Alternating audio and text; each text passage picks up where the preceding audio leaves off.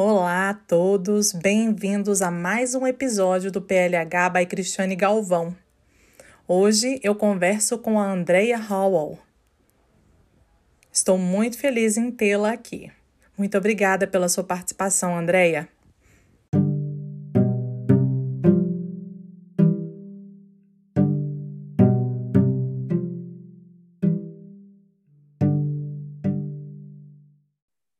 Andréia, conte para nós um pouco sobre a sua formação educacional, sua jornada profissional, onde você mora. Olá, é um prazer estar aqui e obrigada, Cristiane, por esse espaço. A minha Sim. formação acadêmica é em nutrição pela atual Universidade de São Camilo, em São Paulo, e a minha pós-graduação foi em segurança alimentar. Eu atuei durante 15 anos na área, incluindo nutrição clínica, e dei assessoria em educação nutricional infantil e atendimentos na área de estética. Que maravilha!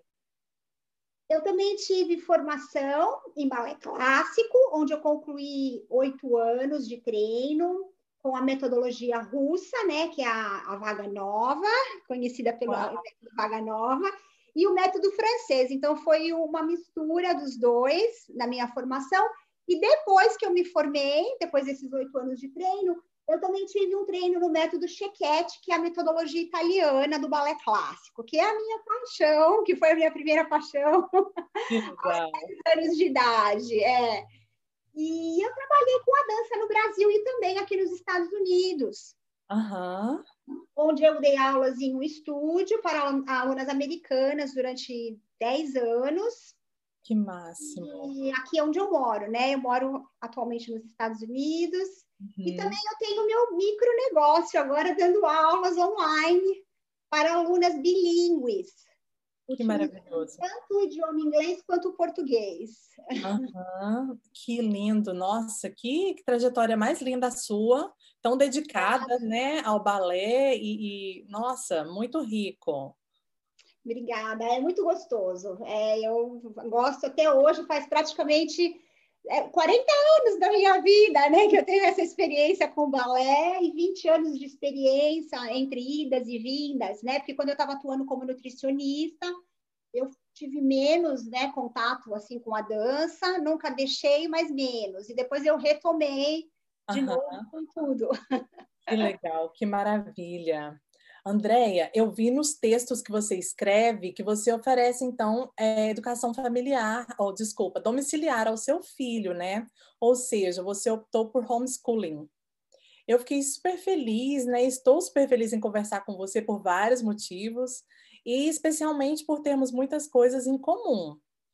É, depois do início da pandemia, nós aqui em casa, nós também optamos por oferecer o um ensino domiciliar à nossa filha. Conte para nós se você faz esse processo em português e inglês, ou somente em inglês, ou somente em português. Como que você insere as duas línguas nesse processo? Então, Cristiane, nós optamos por um estilo de educação que fosse o mais integrado possível com o nosso estilo de vida, justamente Sim. pela questão da conexão, né? Que é importante, né? A gente não queria que meu filho visse a educação como uma coisa completamente fora de contexto, uhum. né, da vida dele. E dessa minha gravidez, eu tinha a intenção de trazer o português como língua de herança. Certo. E com essa meta, é, eu passei a trazer livros, na época CDs, DVDs infantis do Brasil, coisas uhum. que traziam a cultura, né, também brasileira. Sim. E tinha um pouco de material toda vez que eu ia pra, ao Brasil deu um apoio muito bom, uhum. né, de poder ter esses livros. E o fato de irmos ao Brasil uma vez ao ano também contribuiu bastante, com exceção agora de 2020, né? Verdade. Nós ficamos de castigo. Exato, aconteceu aqui. mesmo aqui. Mas então, assim, é... então nós fazemos a educação nas duas línguas.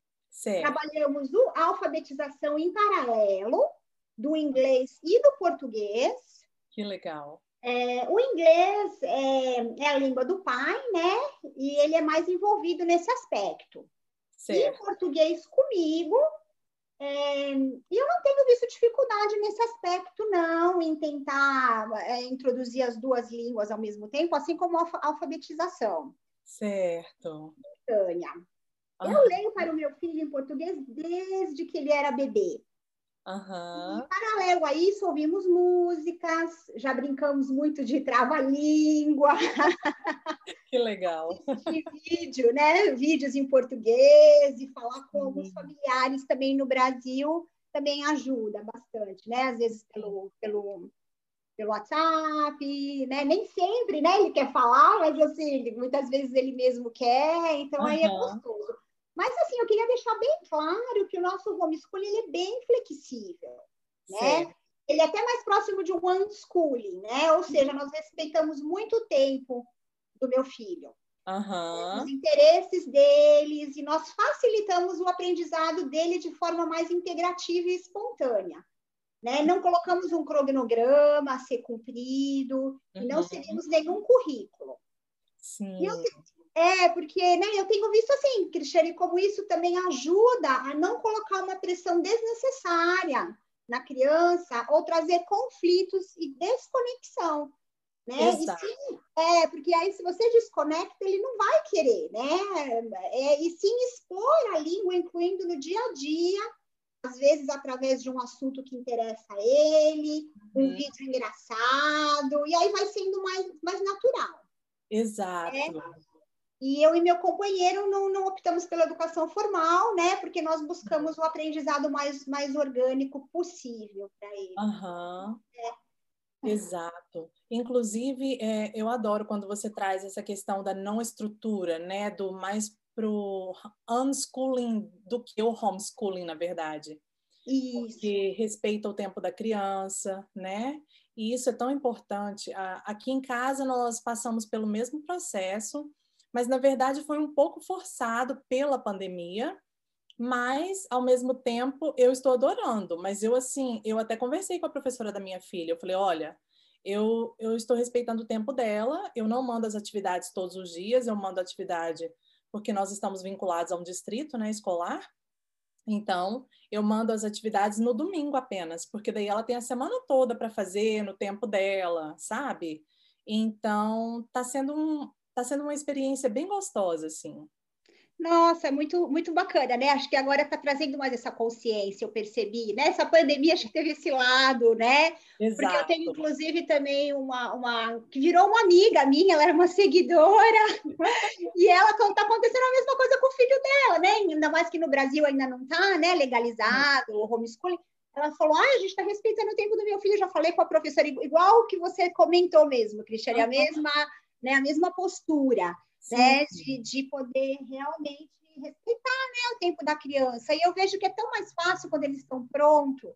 Exato. Eles absorvem mais rápido, você não uhum. tem que ficar se desgastando, né?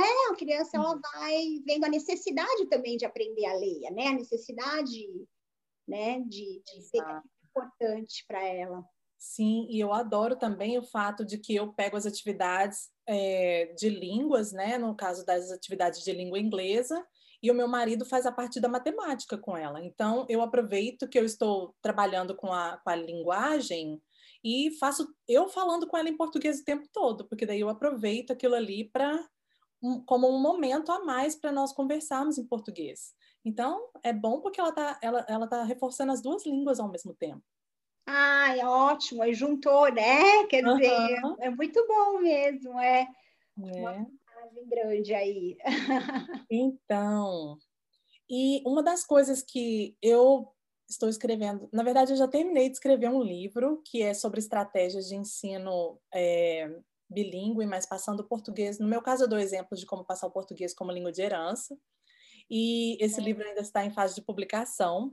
Mas lá no meu livro eu trouxe né, a importância de, de famílias encontrarem uma prática de esporte, uma prática esportiva ou alguma atividade né, que seja também beneficiar de benefício para a criança no sentido é, de atividade esportiva. Então eu falo que é importante encontrar um profissional de repente que fale a língua, né, alvo ou a língua no nosso caso a língua portuguesa, para que a criança tenha contato também com uma atividade esportiva naquela língua. E aí é, você ensina o balé para as crianças, né? E então conta para nós, por favor, sobre as suas aulas, atendendo famílias que querem manter o português como língua de herança. E me conta também, há também famílias que falam outras línguas e que pedem você para ensinar, por exemplo, inglês, né, para que a criança reforce aquele conhecimento da língua por meio do balé. Como que é isso no seu caso? Ah, então, Cristiane, esse trabalho em particular tem sido uma experiência assim quase mágica. Ah, que bom!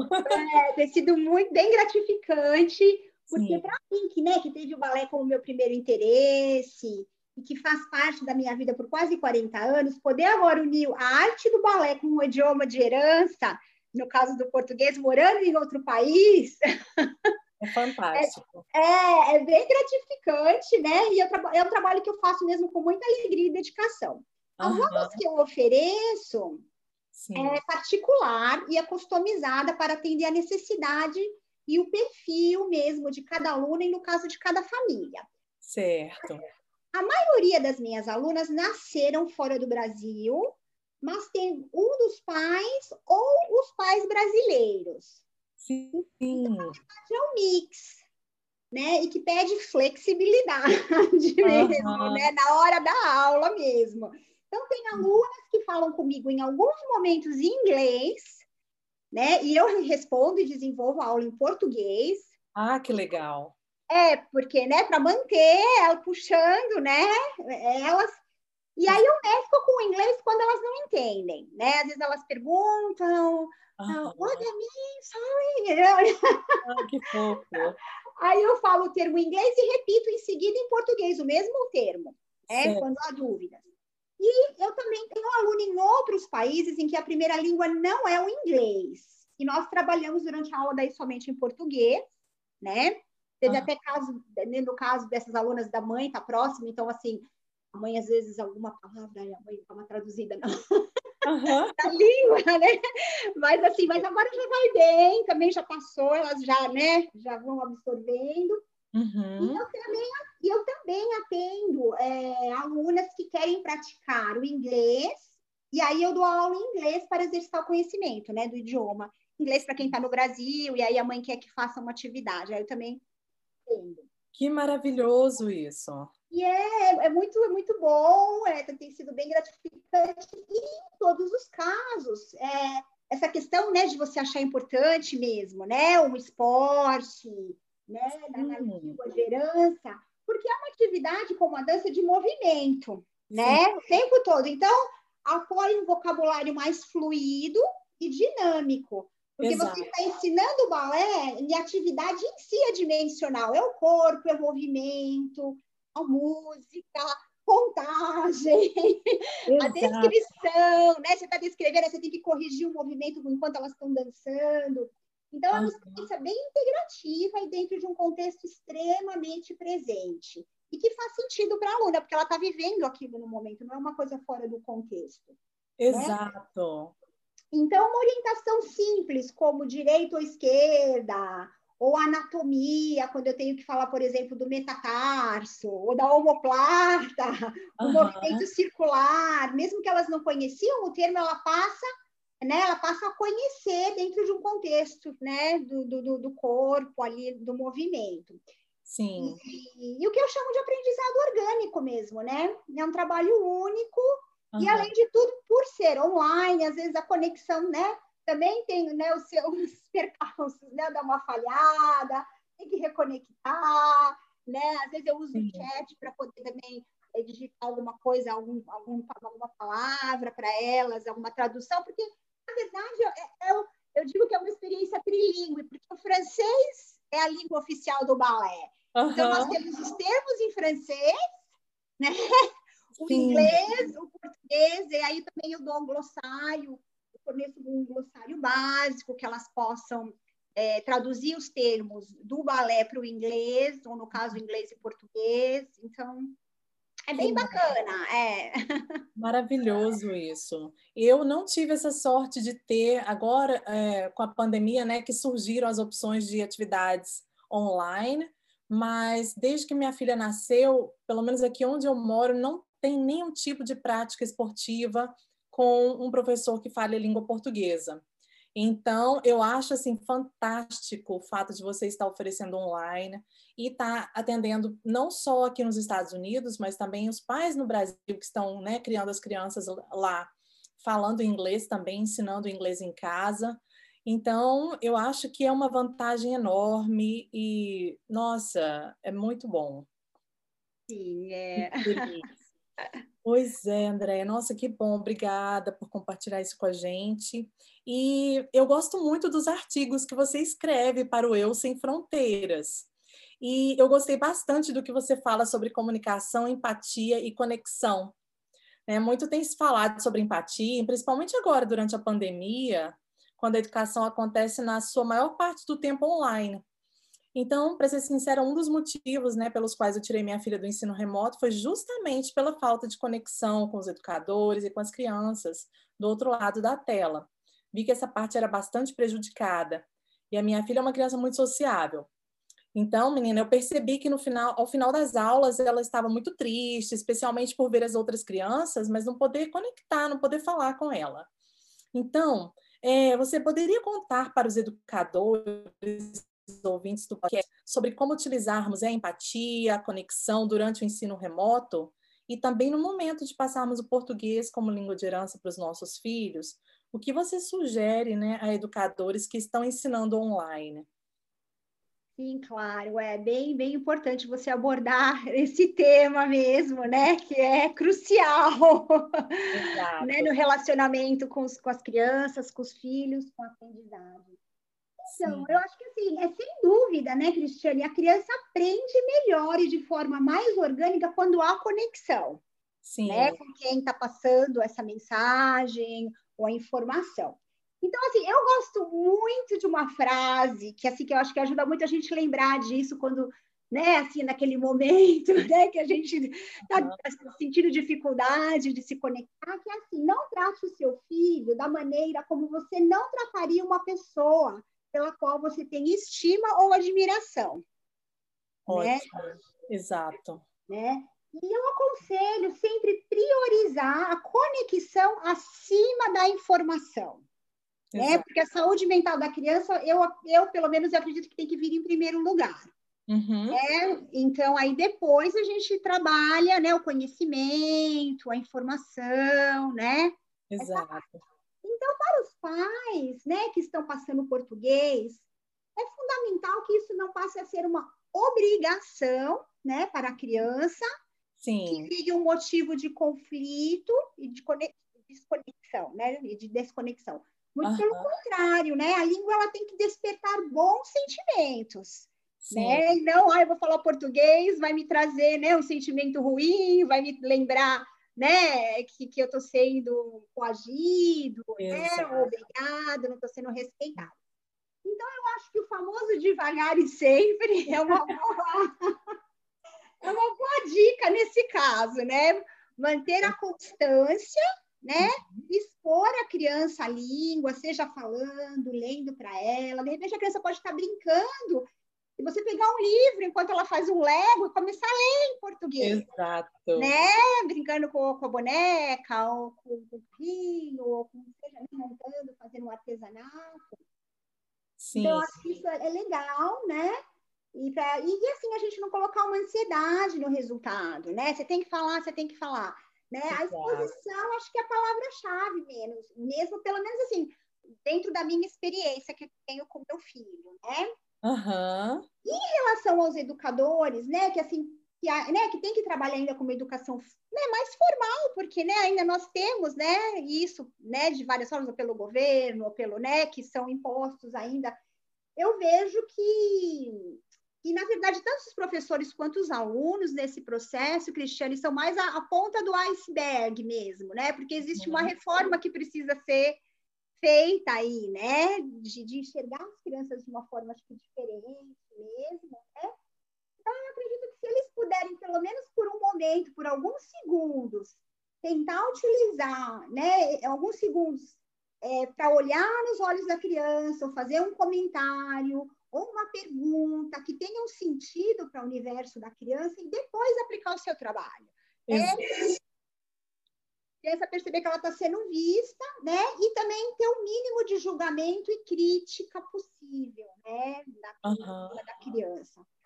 E eu acho que eu quero até convidar os seus né, ouvintes para entender melhor essa dinâmica entre criança e educação, para ler os meus textos no Eu Sem Fronteiras, né? Eu tenho a minha coluna, que é a Andrea Howell, então, uhum. tenho vários textos lá, como você mesma já, já comentou, né? E pode ajudar um pouquinho a entender melhor.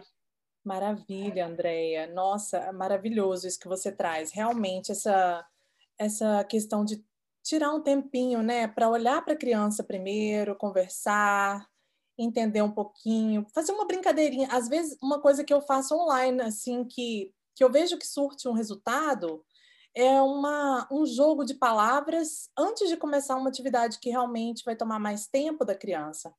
Mas às vezes a gente brinca ali, faz um jogo de palavras no qual uma criança tem que interagir com a outra também. E não tem nada a ver com aquela atividade que eu vou dar em seguida, mas é mesmo só para criar aquela conexão.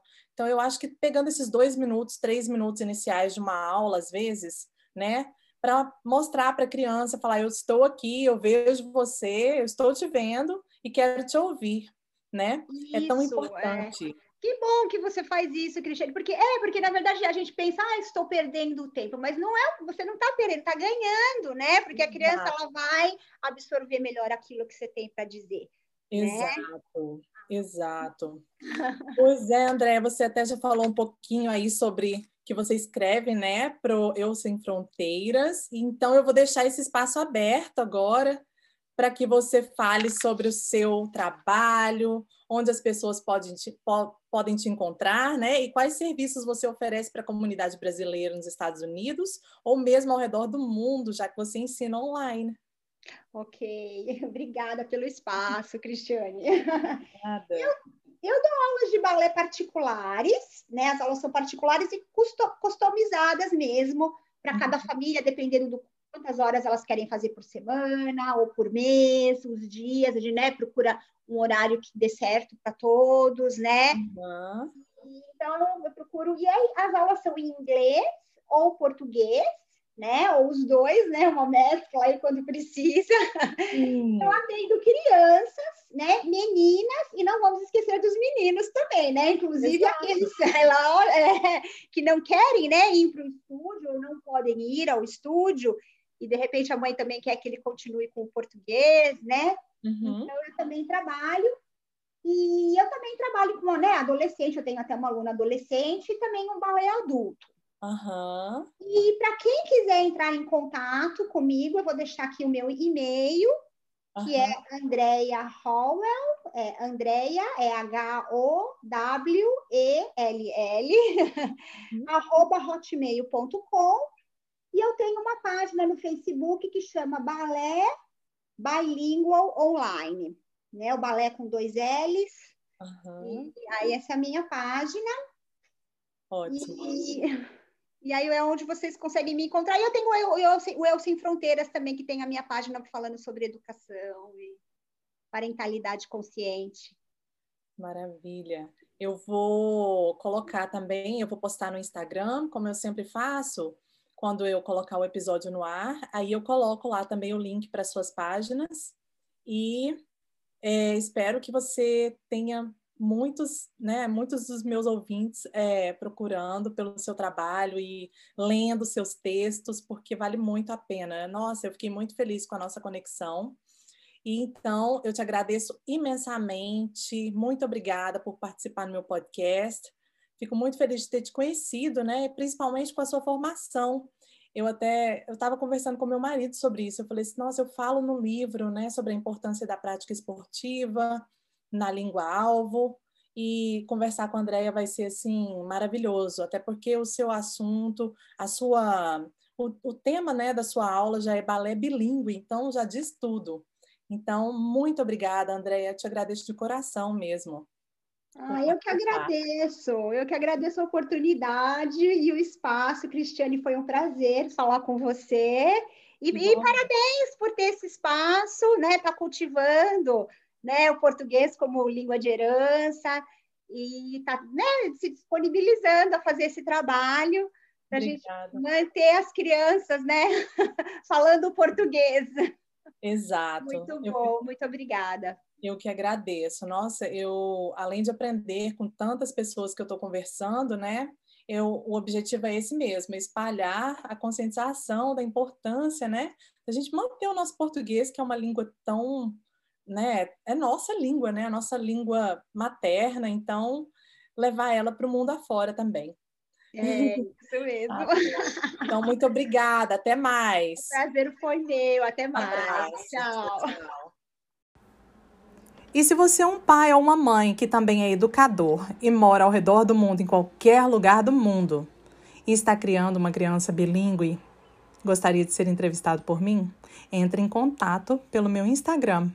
O meu Instagram é Bilingualism in Practice. Eu tenho também uma página no Facebook, That's American Moms Brazilian. Ou você pode deixar uma mensagem de voz aqui para mim, no Anchor. Obrigada.